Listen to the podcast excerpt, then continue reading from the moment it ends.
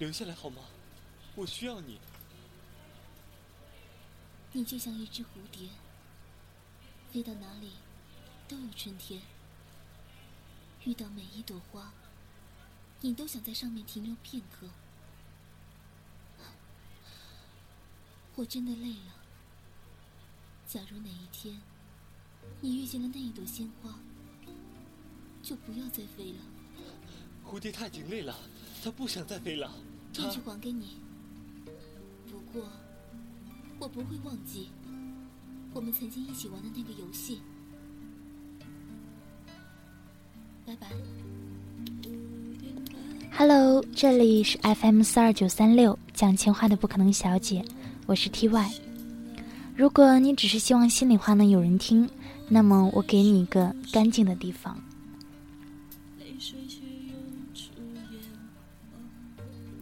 那最近的时间比较充足，可能出节目的频率会高一些。嗯，也感谢大家的关注，谢谢大家的喜欢。那你是一个有故事的人吗？有还想念的人吗？有未说出口的话吗？那么告诉我吧。如果你也有故事要分享给大家，那希望你能够联系 TY，TY 会把你的故事告诉给更多人。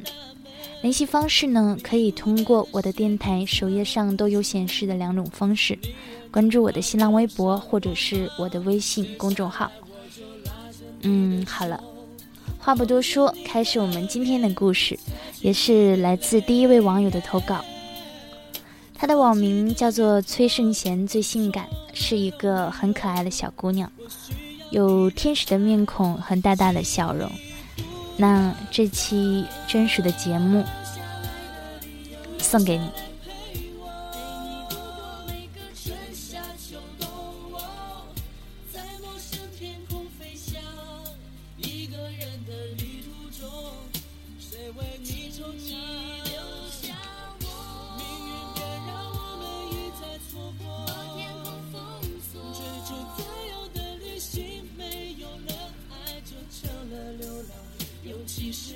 他说，他跟他心爱的男孩子谈了没多久，两个人就异地恋了。虽然就谈了那么几天，但依旧是不舍。第一个月，两个人在 QQ 上聊着，不知不觉就天亮了。第一个月，无论聊多久，都不会嫌累，只要知道他一直在陪着我。第一个月，八月三十一吧。他说他要回来了，高兴的不知道说什么好呢。九月二号，我终于见到他了。第二个月，九月二十五，我生日，收到他的礼物了。信封装满了我和他的聊天记录，和他满满的吐槽。虽然被他吐槽很不爽，但是心里只有满满的温暖。第二个月，十月十四，人生中的第一次约会，心里莫名的紧张，小激动。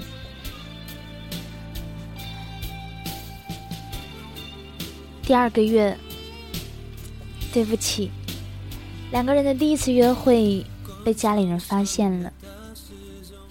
我还记得我妈说要收手机，她说：“妈妈要收就让她收吧。”然后还改了微信的签名，说要跟我一起熬过这段时间。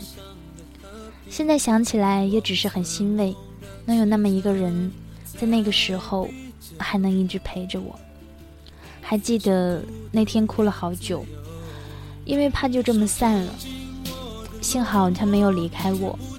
还记得。那天，我把和他的聊天记录都复制了一遍，就怕 QQ 被看。现在还在我的电脑里第二个月，想起来去香港几天，是谈了之后第一次最严重的冷战。七天呢，真的不好受。只是后来渐渐的觉得七天，这不算什么。第二个月，那七天每天都想着他，睡觉之前会发微信，貌似就一天，也设置的只有他能看到。他回了，可是过了好久，我都睡了。为什么偏要把手机放在家里，出去跑了两个小时的步？我也会心疼。过了几天，我才知道，他生气的原因是因为我说我没男人。那个明明是打错了，也就为了这件事，整整七天，七天两个人都在冷战。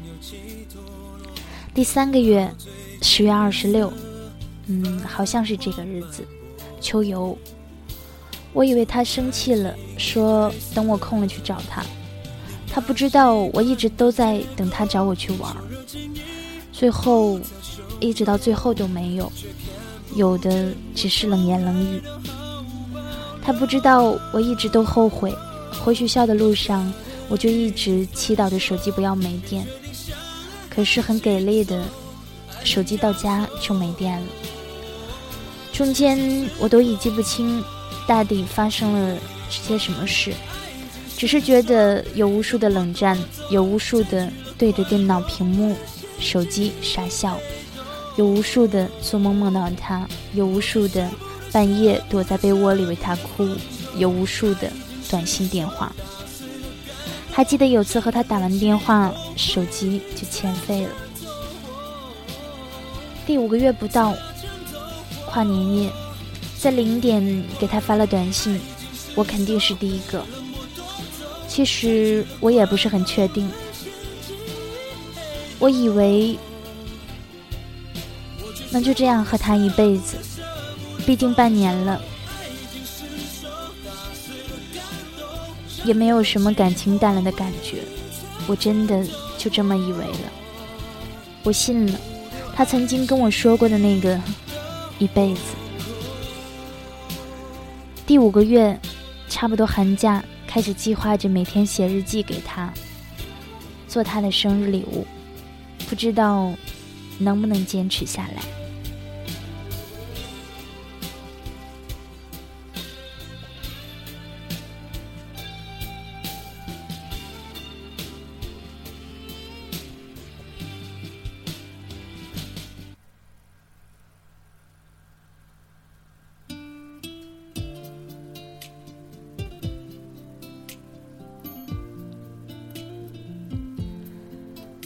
半年了，忘记那次的情人节是在寒假中还是寒假后了。反正不会在一起过，因为我第七个月白色情人节，也似有似无，渐渐忽略掉寒假中对他写的日记了，也忘记是什么时候他打架了，受伤了。不知道那个时候我有多担心。第八个月，我重新开始写日记了，只是更多好像是对他的抱怨。清明节放假出去拍照了，他知道了，他对我说：“为什么不告诉他？”我说：“在冷战。”他说：“冷战的时候也要有个限度。”之后，只要在冷战的时候我一个人出去，他总是这么对我说。但是我并不知道限度到底在哪里。冷战的时候，为什么还要叫他出去？第九个月，五月十八、五月二十、五月二十一，这都是我曾经喜欢过的日子。他的生日，我爱你，我爱你。在他生日之前，还是在冷战。生日当天，礼物没能送出去。五二零的时候也没有，五二一的时候。发现他发了条短信给我，问什么时候拿礼物，喜出望外。最后是下午第二节课下课吧，他下楼来拿，当时都没有敢看他，然后他就上去了。他说他们班同学好少，但是这是我通宵的结果。第十个月，六一排练节目的时候，把他叫出来。那个应该算幸福的时刻吧。现在想想，也只有心酸。越接近学期结束，就意味着我和他要分两地。第十一个月，暑假了，我和他还是时不时的就冷战、冷战、冷战，好像已经成为一种习惯。动漫展的时候，他陪我了，还是因为孙女帮我说的，不然又错失了机会。正好我妈那天出差去了，那是第一次意义上的约会吧，起码没有被打扰，和他在一起了五个小时，虽然不长，但是我也知足了。那个时候我才意识到，和男朋友出来的感觉原来是这么好。嗯，八月四号，他离开上海了。星期天，因为我还记得前一天见过他，我提早出门说要给他戒指，他戴着另一个人送给他的帽子，为了不让我看到他的寸头。明明就是因为我剪的，还不让我看。原来想上完课送我回家的，只是没想到爸爸已经来接了。其实我很不想管爸爸，和他走。最后一次，但是我还是没敢。于是那天晚上，我坐在车里，他在路旁，这应该也算擦肩而过吧。之后大概看到了车，用短信发了我家的车牌，问我是不是。最后一次的见面就这样。一年，你走了，还没到一年的时候，或许就要分手的，应该。算我来到这个。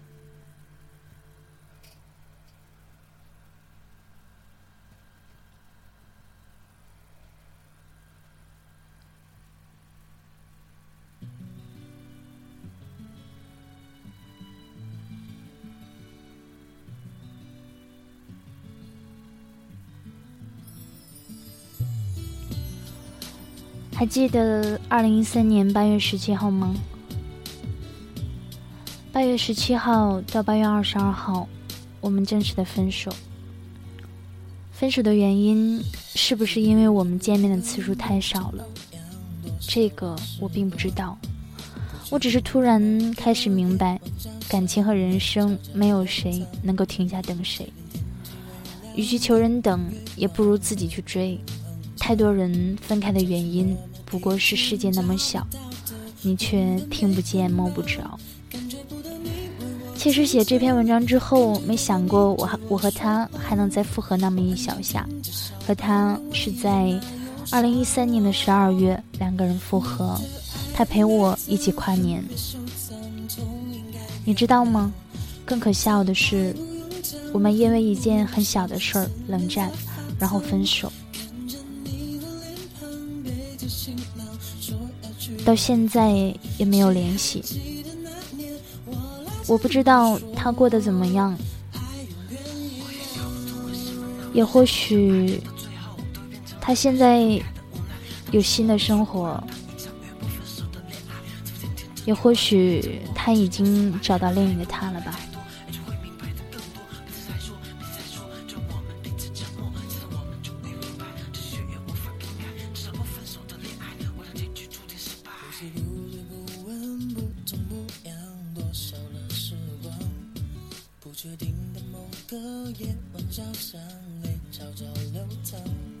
好了，故事到这里呢就结束了。其实我能看得出来哈，这个女孩子应该是很喜欢那个男生的吧。也正是因为这样的年纪，显得很美好的感情，却也是很难放得下。但是我们每个人都是独立的个体。的确，也是没有谁离了谁就活不了，可能会认真的难过好一阵子，然后在心里留下疤痕。但是你知道吗，傻姑娘，那疤痕并不会阻挡以后我们微笑。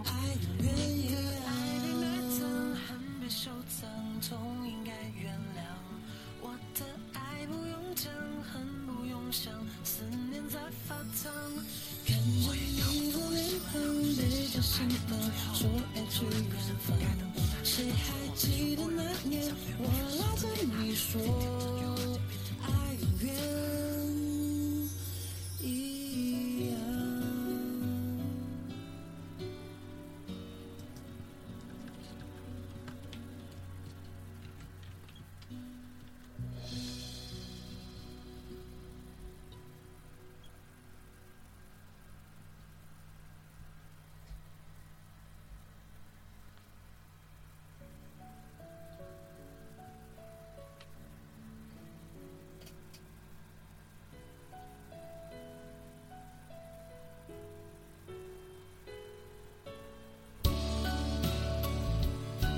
我记得我妈妈经常给我说一句话，嗯，平平淡淡才是真。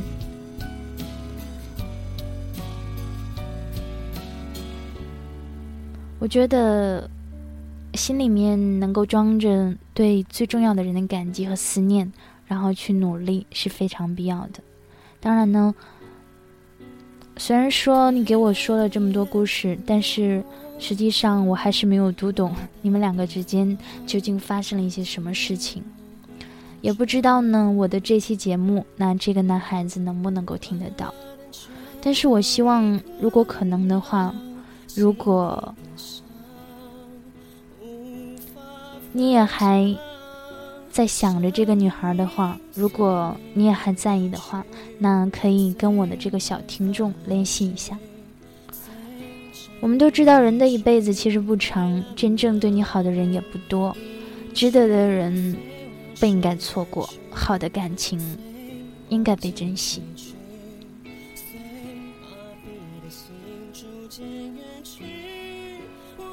我想这首歌也传达出了他对你的思念。那这样的一个时间，把这首歌送给你。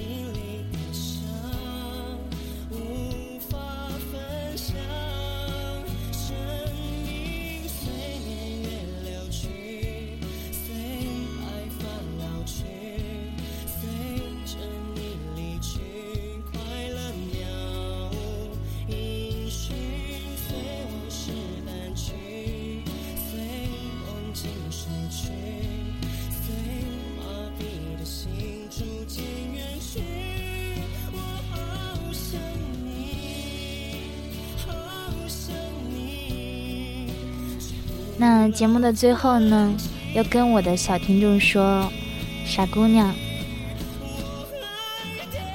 好好爱自己，多宝贝自己一点。那不管怎么样，希望你别太难过，然后呢，也要坚强，好好一起努力。那 T Y 也相信你以后会幸福。